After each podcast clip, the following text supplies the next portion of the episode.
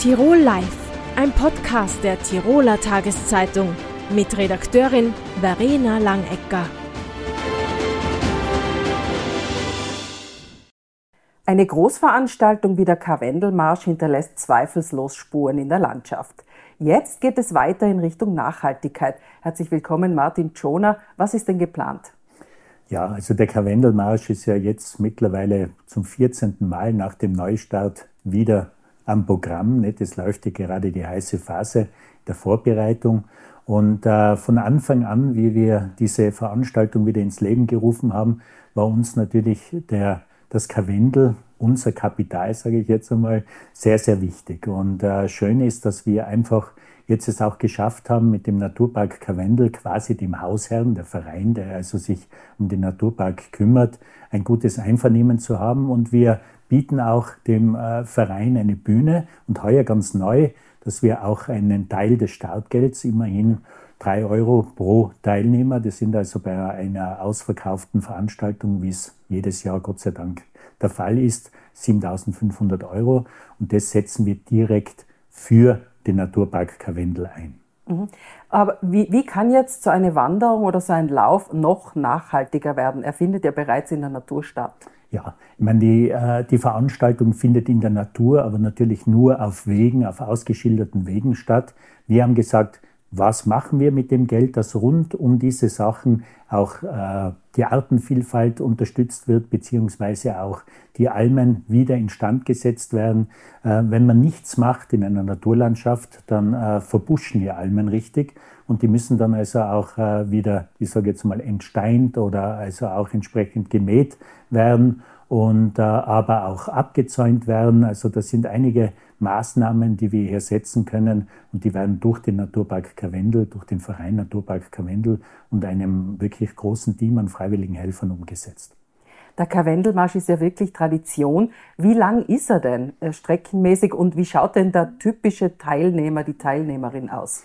Ja, das ist jetzt gar nicht so einfach zu beantworten. Nicht? Also die Länge des, äh, des Karwendelmarsches ist einfach 53 Kilometer und knappe 2300 Höhenmeter. Der Start ist in Scharnitz und geht dann also durch den Naturpark Karwendel und endet dann also in Bertisau am Aachensee.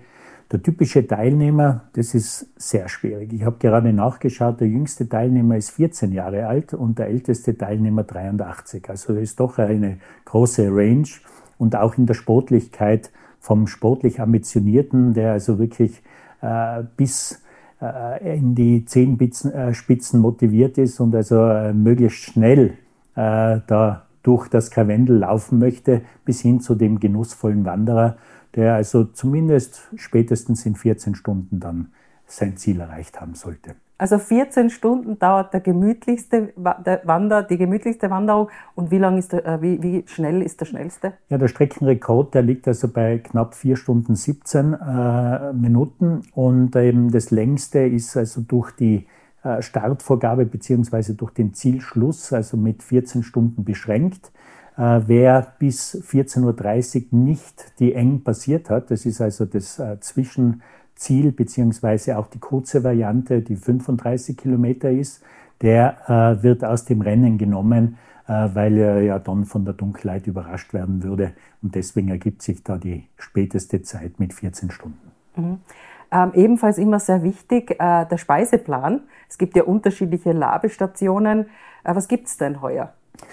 Wie jedes Jahr das Gleiche. Wir sind hier sehr eintönig, muss ich wirklich dazu sagen, aber es sind alles Naturprodukte. Das Highlight ist sicher immer die Heidelbeersuppe oder die Kartoffelsuppe, äh, bis hin aber zu einem Biobrot und Bioschinken, Biokäse. Auch die Äpfel, die kommen also aus äh, Nord- bzw. Südtirol.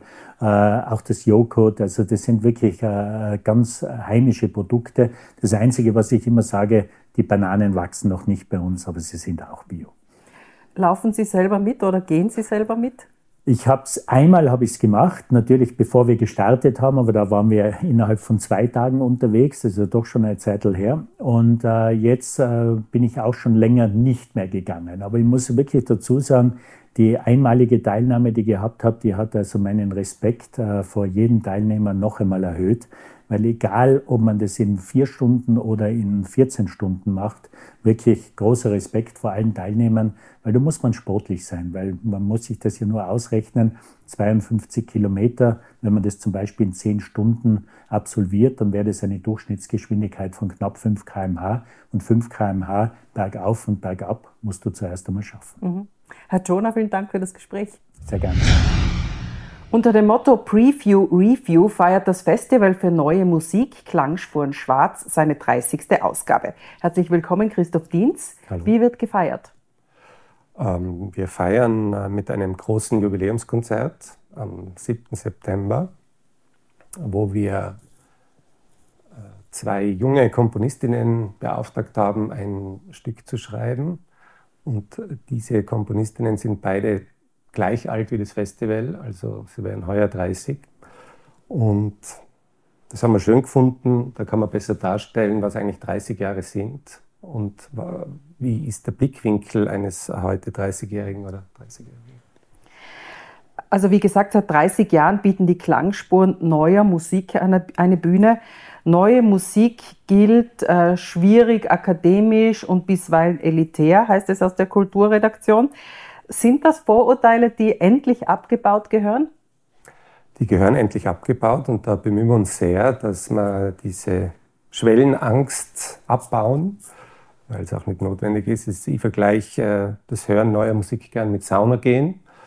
Es ist intensiv, äh, es ist manchmal anstrengend, aber danach fühlt man sich gut und man kann sich einfach einlassen auf diese Musik. Man muss da nichts verstehen, man muss nichts können, man braucht keine Vorbildung, sondern es ist eher ein ganz körperliches Erlebnis von Klängen. Die Jubiläumsausgabe wurde mit Preview Review überschrieben. Sie wollen also nach vorne und zurückschauen. Äh, was darf man sich darunter vorstellen? Na, wir wollten eben äh, dieses Jubiläum nicht nur zurückgewandt begehen, dass man eben die Komponisten feiert, die in den letzten 30 Jahren bei den Klangspuren waren, sondern eben auch vorausschauen. Und ähm, darum gibt es auch viele Projekte, die sozusagen an der Vergangenheit anknüpfen, aber in die Zukunft schauen und äh, mit äh, unterschiedlichsten Ansätzen. Also es gibt zum Beispiel den Klaus Lang, ein, ein, ein ganz toller Organist, der auf dieser tollen Ebert-Orgel in der Hofkirche spielen wird ganz alte Musik aus dem, aus dem 16. Jahrhundert gepaart mit seiner eigenen zeitgenössischen Musik. Oder wir haben ähm, verschiedenste Projekte. Young Gods, eine, eine Schweizer Kultband, die das Stück von Terry Riley in Sie neu interpretieren, das auch schon aus den 60er Jahren ist. Auch heuer stehen wieder zahlreiche Ur- und Erstaufführungen auf dem Programm. Welche denn? Also das sind viele. Ähm, was kann man hervorheben? Es gibt einen Abend mit Geige und Akkordeon und Stimme von der äh, Sophie Schafleitner und Kasim Sterev. Die sind beides äh, Mitglieder des Klangforums Wien, Klangforum Wiens. Und ähm, die spielen fast nur Uraufführungen ähm, von der Sarah Gleuneritsch, äh, von Frank Petrosien, von mir ein Stück. Ähm, es gibt das Ensemble Schallfeld, die auch mit drei Uraufführungen kommen. Äh, das äh, Tiroler Sinfonieorchester Innsbruck äh, spielt eine Uraufführung und eine österreichische Erstaufführung des Cellokonzerts von Francesco Filidei. Also es gibt ganz, ganz viel neue Musik. Eine Tradition sind ja auch ungewöhnliche Spielstätten. Welche gibt es denn heuer? Wir gehen auf den Dachboden von der Pfarrkirche in Schwarz. Das ist ein besonders toller Ort, weil diese, dieser Dachboden ist gleich hoch wie der Kirchenraum selber. Also es ist eine Riesenhalle eigentlich, die aber eben so mit Dachstuhl und viel Freiraum äh, ist. Und äh, wir gehen in eine, eine Tirolit-Fabrikshalle in Fomp. Ähm, wir gehen, wo gehen wir noch hin? Wir gehen in äh, bei der Klangwanderung gibt es ein Konzert auf der Hinterhornalm zum Beispiel. Ähm, ja, und dann gehen wir auch in normale Konzerthallen wie im Haus der Musik oder, oder im Esszentrum in Schwarz. Wie wichtig ist denn für ein derart international orientiertes Festival wie die Klangspuren eigentlich die, die Auseinandersetzung mit regionalen und lokalen Themen? Also es ist uns total wichtig. Wir, wir sind ein Festival, das äh, in Tirol für Tiroler ist und auch für die Tiroler Szene sozusagen. Und also wir, es hat eine lange Tradition, dass wir äh, die Tiroler Ensembles, die sich mit neuer Musik auseinandersetzen, auch immer im Festival integrieren. Heuer wird es sein das äh, Tiroler Ensemble für neue Musik. Die spielen äh, das Konzert äh, zum Thema Oradur, Memories of Memories, wo sie Peter Zwetkopf, Werner Birchner und Bert Breit spielen werden. Äh, das ist ja auch ein schweres Thema, Memories of Memories. Herr Dienz, vielen Dank für das Gespräch und alles Gute. Vielen Dank. Tirol Live, ein Podcast der Tiroler Tageszeitung. Das Video dazu sehen Sie auf tt.com.